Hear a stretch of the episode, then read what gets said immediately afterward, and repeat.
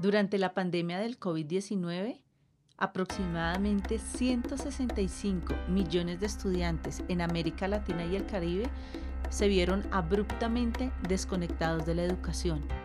A finales del 2021, las escuelas habían cerrado aproximadamente en una medida de 237 días, un tiempo muy largo y sin antecedente en cualquier otra parte del mundo. ¿Cómo reconstruir la educación pospandemia? Ese es nuestro episodio el día de hoy en Educación en Alta Voz. Bienvenidos. Sin duda, la pandemia profundizó que un gran número de niños y jóvenes estuvieran privados de la educación y a la vez expuestos a mayores riesgos de inseguridad social, inseguridad sanitaria e inseguridad económica, sin contrarrestar la violencia doméstica y los abusos de todo tipo que durante este periodo de cierre de las escuelas tuvieron que vivir la población infantil y los jóvenes. Esta situación se hizo más crítica y hizo más agudas las condiciones y los desafíos en educación que tenemos en mora por cumplir. Durante la emergencia sanitaria, un inmenso número de niños y jóvenes estuvieron privados de la educación y estuvieron expuestos a un sinfín de peligros. Y es que la pandemia empeoró la transición de aquellos que estaban incluso finalizando su vida escolar y estaban a puertas de insertarse en el mundo laboral. Es decir, nuestros niños y nuestros jóvenes asumieron un sentimiento de privación de sus derechos, de aquello que gracias al sistema educativo fuera de la pandemia siempre habían tenido. Y es que a pesar de que los sistemas educativos de todas las naciones rápidamente pusieron en marcha medidas que promovieran la educación a distancia, es la región de América Latina y el Caribe el lugar del mundo donde más días de clase se han perdido. Y es que entre los principales retos que hicieron que la transición del aprendizaje a distancia o el aprendizaje híbrido tuviera mayores obstáculos y que fuera más difícil fue precisamente en los países donde los sistemas educativos no están mejor preparados y son múltiples las razones por las cuales estos sistemas educativos carecen de preparación o no estaban a la vanguardia o a la demanda de la situación de emergencia sanitaria. Uno de ellos, sin lugar a duda, es la falta de la infraestructura digital, pues en la región, por lo menos, de América Latina y el Caribe, solo el 22% de los hogares tiene acceso a Internet. Es decir, de 100 hogares, solamente 22 tienen acceso a este servicio y solamente el 19% contaba con un computador. Es decir, de cada 100, solamente 22 hogares tienen acceso a Internet. Pero de esos mismos 100, solamente 19 contaban con un ordenador, computador o un PC en su casa disponible para los procesos educativos a distancia. Eso sin tener en cuenta la escasa experiencia de los docentes en temas relacionados con aprendizaje híbrido y enseñanza a distancia. Es decir, estaba todo dado para que implementar un sistema de educación a distancia a partir del reto de la pandemia no se cumpliera de manera exitosa. Y es que además de la poca infraestructura digital por parte de los sistemas, además de la baja cobertura en Internet en los hogares y de la no preparación de nuestros docentes en temas de tecnologías de información y comunicación, hay otro efecto, o mejor, otro elemento que llegó a agudizar la situación de formación de nuestros niños y nuestros jóvenes y este ya es más en un enfoque familiar y fue el tema de los ingresos de las familias. Muchos de ellos son de ingresos económicos bajos y en algunos casos, por la situación de pandemia, llegaron a perder sus empleos. A esto también se deriva el tema de desigualdad de género e incluso la posición geográfica dentro de la región y, por supuesto, posición geográfica a nivel local, es decir, a nivel país. ¿Por qué? Un caso particular, las zonas rurales. En las zonas rurales, con mayores, por supuesto, necesidades y mayores eh, dolencias y deudas que se tienen con estos niños, son muy pocos los estudiantes que tienen acceso a plataformas de aprendizaje en línea.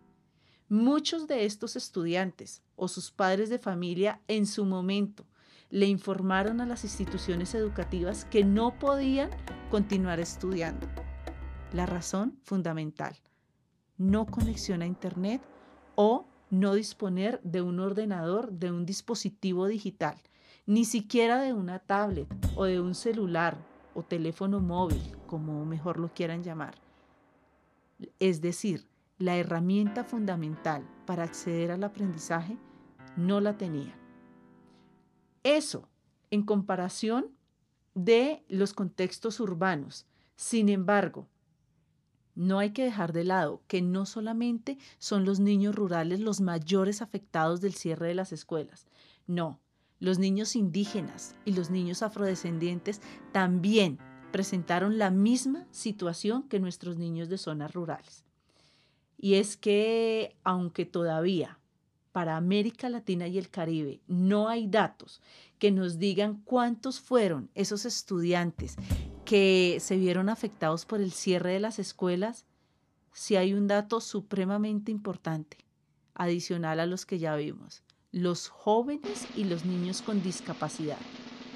Ellos también estuvieron en una desventaja. ¿Por qué?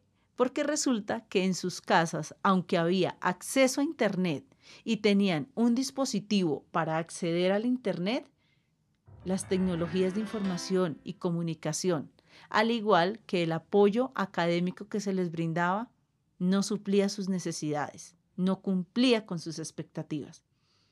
Y es que en los países más pobres la situación suele ser peor. ¿Por qué? Un ejemplo de la región, Brasil.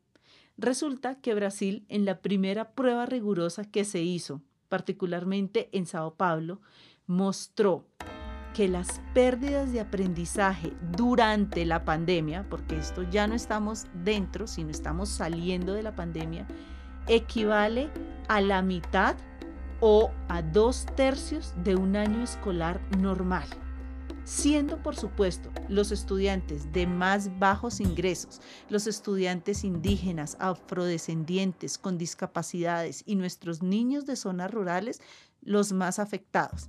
Es decir, por cada año que estuvo cerrada la escuela, ya dijimos aproximadamente 237 días, solamente en el mejor de los casos se llegó a tener la mitad de la enseñanza y de los procesos educativos que normalmente se hacen si las escuelas estuvieran abiertas.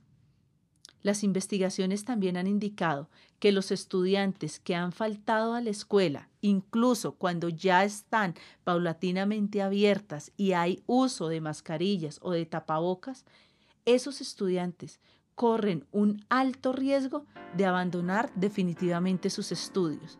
Y volvemos acá a uno de los riesgos más grandes a los que todo sistema educativo se enfrenta, las altas tasas de deserción escolar. Sumado a este alto riesgo, existe otro, y es que la falta de contacto cara a cara de los estudiantes, tanto con sus compañeros como con los profesores, ha generado un ciclo de baja autoestima, un ciclo de reticencia en el estudio. Y esto se refuerza a medida que el estudiante decide o que sus padres deciden no enviarlos a la escuela. Con este panorama el riesgo de que nuestros niños y nuestros jóvenes abandonen sus estudios a partir de las secuelas de la pandemia es un riesgo que se ha aumentado exponencialmente. Los efectos negativos aún no se concretan, sin embargo ya se puede ver que son significativamente impactantes en la vida de nuestros niños, de nuestras niñas y nuestros jóvenes. Desafortunadamente, el tema de equidad de género acá también se destaca. ¿Por qué? Porque los efectos negativos de la pandemia tienen un mayor impacto en las niñas, en los jóvenes que hacen parte de la población infantil indígena y en nuestros afrodescendientes.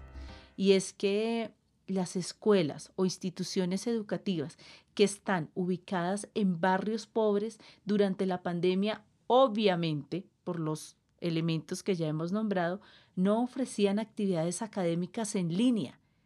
Ni siquiera antes de la pandemia ofrecían actividades para el tiempo libre. Una situación realmente preocupante. Aunque todos los jóvenes y los niños, por supuesto, vieron aumentar sus tareas domésticas que se les asignaban, el número de horas en el cual particularmente las niñas entre los 15 y los 17 años dedicaban a actividades domésticas, actividades como limpiar, cocinar o cuidar a los niños más pequeños, a los ancianos incluso. Aumentó de forma más drástica que para otros grupos, para otro género. Es decir, la desigualdad social sin duda se incrementó durante la pandemia. Este panorama, por supuesto que supone un trágico retroceso en que en las décadas de progreso sostenido y en los esfuerzos que habían hecho las naciones por la reducción en la brecha de género en cuanto a la educación. Además, la participación activa de los adultos en el mercado laboral también se vio afectada por el cierre de las escuelas.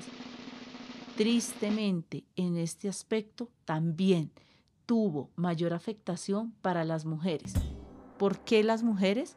Porque son ellas las que suelen ser las principales cuidadoras de nuestros niños y nuestros adolescentes y es que los jóvenes no solo vivieron privados de su aprendizaje y tuvieron que enfrentarse a unos nuevos conceptos y el desarrollo de nuevas habilidades. No, los jóvenes y nuestros niños también perdieron conocimientos y habilidades que ya de por sí dominaban ampliamente aunque son pocos los sistemas educativos que disponen en la actualidad de datos reales para saber cuáles y cuántas fueron las pérdidas de aprendizaje relacionadas con la pandemia, lo que sí se puede mostrar son las pérdidas devastadoras que equivalen a los procesos y los contenidos durante un año de escolarización. Si ya habíamos enunciado que gracias a la investigación que se desarrolló en Brasil, se dice que mínimo, mínimo se perdió la mitad de un año escolar. Si sumamos las adversidades y los obstáculos para nuestros niños y jóvenes en esta población, los resultados son aún más devastadores. ¿Por qué? Porque con ellos no se estima la pérdida de medio año con la población vulnerable se estima la pérdida de un año de escolaridad completo. En América Latina y el Caribe, las pérdidas de aprendizaje son probablemente mayores que en cualquier otra región del mundo. Y es que los sistemas educativos de esta región evidentemente no estaban preparados para cambiar su sistema a un aprendizaje a distancia, como por ejemplo sí sucede con otras naciones. En Estados Unidos, por ejemplo, eh, hubo un examen exhaustivo sobre las muestras de las pérdidas de aprendizaje. Evidentemente fue mayor en lectura y en matemáticas. Y en ellos también quedó comprobado que esa pérdida no superó el medio año de escolaridad. Evidentemente hay países en los cuales eh, fue más positivo el panorama. Dinamarca. En Dinamarca no hay evidencia de pérdida de aprendizaje. ¿Por qué? Porque su sistema educativo estaba preparado. ¿Por qué? porque no tenía las deficiencias ni en formación docente, ni en temas de conectividad, ni en temas de dispositivos digitales, y mucho menos en brechas digitales. Es decir, a esta región, América Latina y el Caribe, nos queda un largo camino por recorrer. Sin duda, es que el distanciamiento social nos afectó a todos, pero a nuestros niños y a nuestros jóvenes los afectó en su bienestar y en su desarrollo socioemocional, y en algo particularmente que se había mantenido oculto o por lo menos invisible, la salud mental de nuestros estudiantes y por supuesto sus familias. ¿Y por qué es importante hablar de las familias de nuestros educandos? Porque resulta que el estrés financiero que se generó en la pandemia, el cual fue producido por los medios y por los trabajos que se perdieron para la subsistencia de esos hogares, sin lugar a duda deterioró el bienestar de las familias. ¿Por qué? Porque hubo un aumento en el abuso de violencia, violencia doméstica. También hubo bajos niveles de actividad física, lo cual se vio evidente en los patrones de sueños irregulares. Hubo unas dietas desequilibradas. Sin lugar a duda, también por las escuelas cerradas hubo una falta de interacción entre compañeras, lo cual ha tenido un efecto devastador en el desarrollo socioemocional, en la salud y en las competencias sociales de nuestros estudiantes. Hay una encuesta eh, que se realizó aproximadamente a 5.000 jóvenes entre los 11 y los 18 años de edad. En esta encuesta participaron países como Costa Rica, Colombia, Belice, y ahí se muestra que uno de cada cinco jóvenes afirmó haber experimentado hiperactividad durante la pandemia. Uno de cada cinco y también uno de cada tres afirmó haber experimentado síntomas emocionales negativos, como el miedo, la ira, la tristeza, la preocupación, la frustración ante los problemas y ante la incertidumbre de no saber cuándo volver a interactuar con sus compañeros. Y es que si esto es preocupante, saber o más bien desconocer a qué tipo de población escolar nos estamos enfrentando ahora, después de la pandemia, con estos resultados, los efectos son aún más devastadores para las mujeres. ¿Por qué? Porque resulta que las mujeres se ha demostrado que tienen una mayor probabilidad de sufrir síntomas de angustia frente a sus compañeros hombres. Esta encuesta también ha revelado que 6 de cada 10 jóvenes ha declarado haber sufrido al menos una, una forma de agresión física o de agresión psicológica. Sin lugar a duda, el cierre de las escuelas interrumpió una pieza central en la cadena de suministros de servicio social. La experiencia alrededor del mundo ha demostrado que las escuelas no han sido y no fueron lugares para la transmisión del COVID-19. La evidencia más reciente casualmente también está en Brasil, en la cual se demostró a través de la reapertura de las escuelas durante la pandemia que los niveles de contagio no aumentaron y por supuesto tampoco aumentaron las muertes. Sin embargo, y como ya lo hemos visto en anteriores episodios, el cierre de las escuelas fue una medida que se utilizó como parte de la estrategia de todas las naciones para, obviamente, controlar la propagación del virus. Las escuelas son mucho más que una fábrica para habilidades del trabajo. Eso también ya lo podemos ver en una etapa casi de pospandemia. La escuela, más que cualquier otro lugar, son el eje central de una vida, de una comunidad, en la cual interactúan las familias, ¿Por qué? Porque es el espacio donde se articulan diferentes servicios y derechos sociales. Porque desde las vacunas, las comidas escolares, las transferencias a las familias, incluso ayudas económicas del Estado a través de subsidios. Todo eso se hace en integración con la escuela. Ahora lo que queda mirar es cómo a través de la escuela, a portas de ya una fase post-pandemia, se empieza a brindar el apoyo socioemocional y una estrategia para contribuir al desarrollo o a la recuperación de esas habilidades que quedaron olvidadas, segregadas durante el tiempo que estuvieron cerradas. En consonancia con lo anterior, ya está visto que la evidencia nos muestra que el rendimiento escolar no es solamente en las materias fundamentales, no depende de una calificación y que a nuestros niños y jóvenes no los define un número. El rendimiento escolar es multidimensional. Y ahí la importancia, pues las escuelas no solo promueven resultados académicos y el desarrollo de habilidades socioemocionales, no, la escuela impacta de manera directa en la productividad y en las competencias de nuestros educandos a mediano y largo plazo. Y si no se desarrollan de manera correcta, esto los puede afectar, no solo en el tema de la academia, también el tema de la salud.